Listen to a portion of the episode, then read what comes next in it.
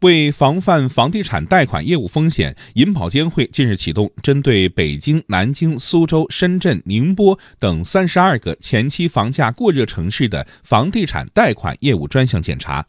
这次检查主要涉及哪些内容？对刚需会有影响吗？我们来听央广记者夏青、蒋勇的报道。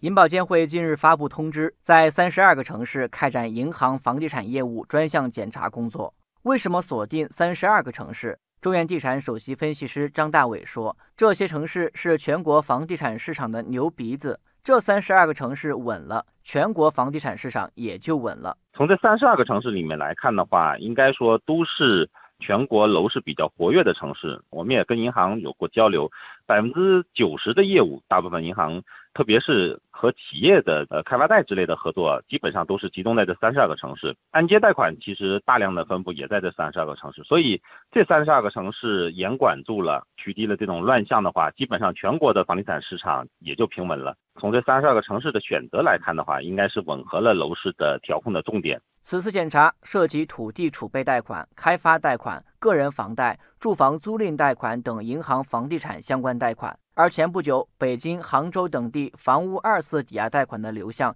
也引起了大家的注意。易居研究院智库中心研究总监严跃进建议，要禁止二抵贷资金流向房地产。现在银行它应该转变一个观念，在当前中央包括这个央行持续强调房住不炒这样一个精神下呢，对于贷款的一个资金流向还也要纳入到一个监管。后续的话呢，相应的信贷部门、信贷业务人员呢，确实有必要对于一些急于抵押。然后在这个抵押以后呢，这部分资金呢，建议应该三个月或者说六个月、半年之内呢，不允许这个钱是流入到购房。不过，中原地产首席分析师张大伟认为，这次政策主要针对的是企业端，对个人的购房需求，尤其是刚需，不会有太大影响。这次政策的话，主要还是打击企业端，和它的内容其实更多的还是集中在企业的资金流入，包括拿地，包括其他的一些。开发贷方面的，对于购房按揭端的话，其实这个影响政策相对而言中性一些，大部分的正规的交易是不会有什么影响的，